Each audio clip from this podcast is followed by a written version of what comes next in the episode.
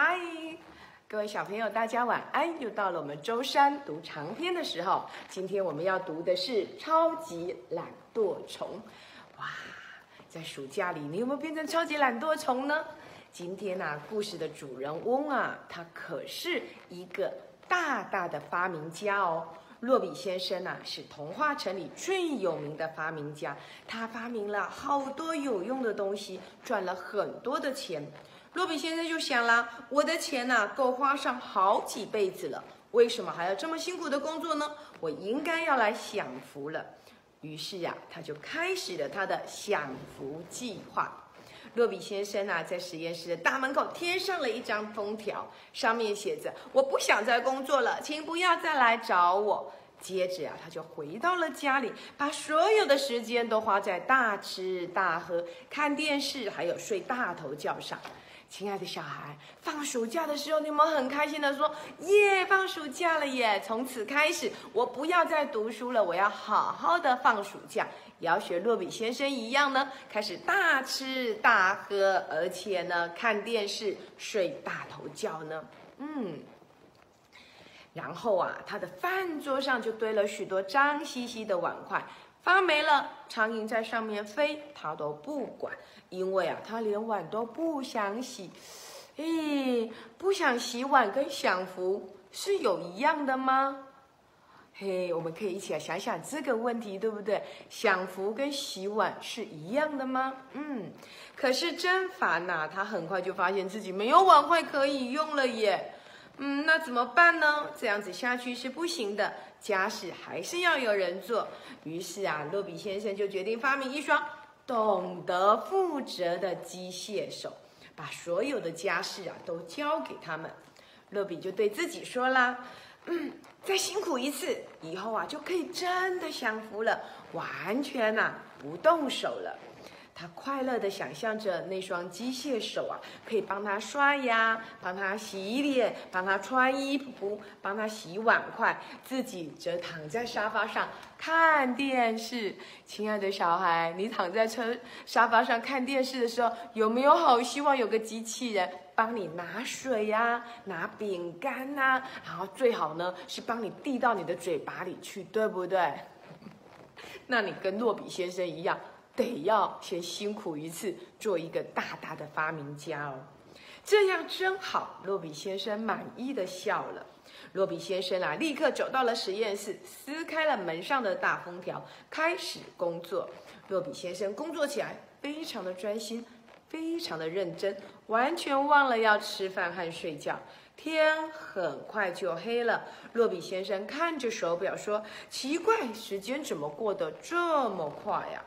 经历了一百零八次的失败，洛比先生的机械手终于研究成功了。他们真是太能干了，可以做各种各样的事情。当然，你得先下他们下命令。比如说，我现在需要喝水，哇，机器手背就会带一杯水来到长颈鹿校长的面前，我就可以咕噜咕噜喝下去。所以还要记得下指令哦。洛比先生要测试机械手的功能，他就先弯下腰，把鞋带给松开，然后坐在沙发上，对机械手说：“乖，帮我系鞋带。”机械手啊，马上飞过来，灵巧的把鞋带系好，还打了一个漂亮的蝴蝶结。哦，真是太完美了！你看，洛比先生有多开心呐！洛比先生啊，走出实验室，把大门关上，然后捡起地上的封条，再贴回去。这双机械手啊，紧紧地跟在洛比先生的后面，随时准备听从指挥。洛比先生满意的拍拍手，自言自语地说着。嗯以后什么事都不需要我动手，真是太幸福了。第二天上午十点半了，洛比先生醒来，他嘴里呀含糊不清的咕哝了几句，机械手立刻听到了召唤，迅速的飞到床边，非常温柔的替洛比先生穿上衣服，然后啊把洛比先生抱到浴室去。洛比先生上过厕所之后啊，机械手竟然帮他擦屁股、穿裤子，又把他从厕所里抱了出来，轻轻地放在一张椅子上。亲爱的小孩，哇，这个机械手实在太棒了，对不对？他简直就像妈妈一样。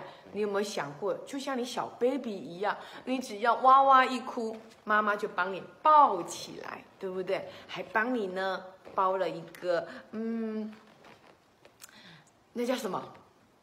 嗯，尿布，对，包了一个尿布。然后你屙便便的时候，妈妈也会帮你擦得干干净净，把你弄得漂漂亮亮的，然后带你出门。现在啊，洛比先生好像就是这样，对不对？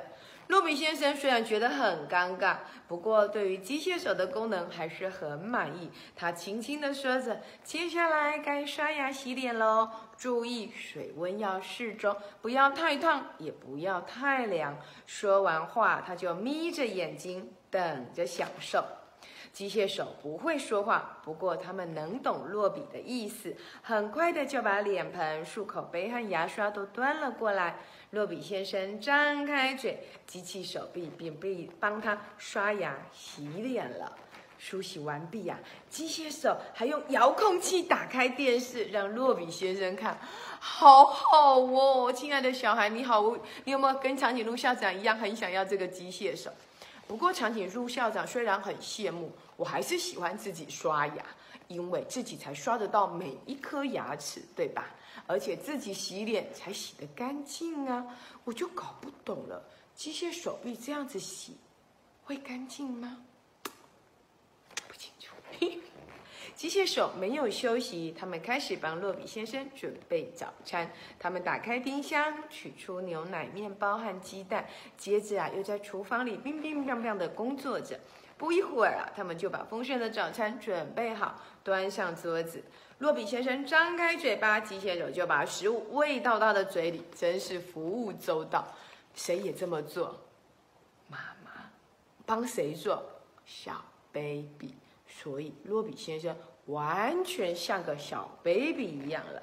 洛比先生花了一个半小时吃完了早餐，已经十一点半了。机械手啊，又把洛比先生搬回床上去休息。洛比先生告诉告诉机械手，中餐还要更丰盛一点哦。说完就咕噜咕噜的睡起了大觉。于是呀，机械手又跑进了厨房，乒乒乓乓的准备的。他的中餐，然当然他还顺手把碗筷洗干净，把垃圾处理好。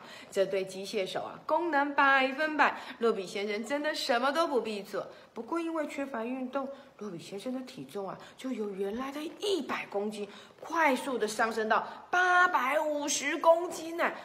哇，那像什么啊？像充了气的大气球。哇，这真是个惊人的重量！可是他的体重啊，还是每天以一点五公斤的速度不停的增加。很快啊，这个超级大棒子已经走不动了。他大，他走到哪都必须由机械手来搀扶着。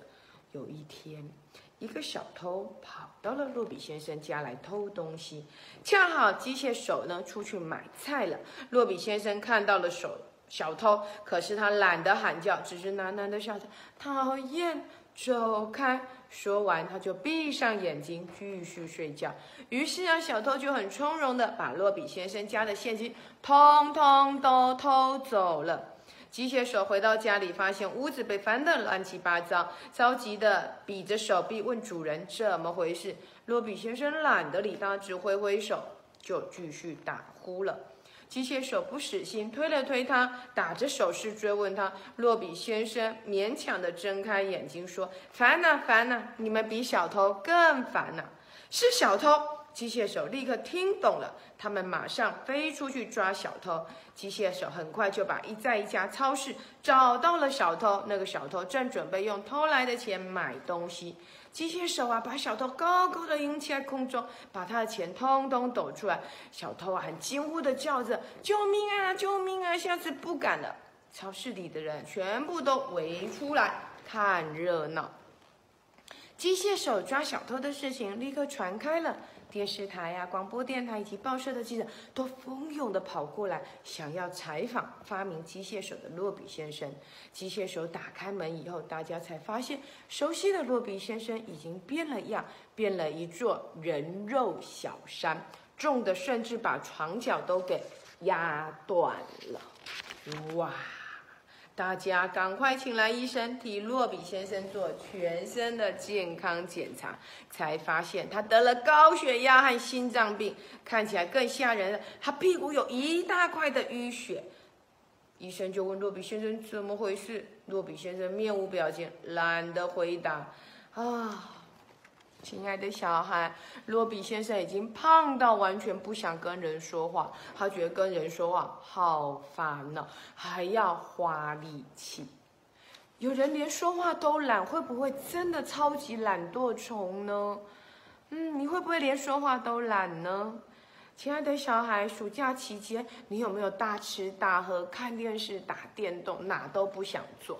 还记得吗？暑假长颈鹿校长有说哦，要记得阅读，要记得运动，还要记得帮家里的忙，对吧？我想这个超级懒惰虫后面一定还有故事，对不对？到底它会不会变回原来的洛比先生呢？而机械手臂是不是真的那么的完美呢？还是这么完美的机械手臂会帮得上洛比先生的忙呢？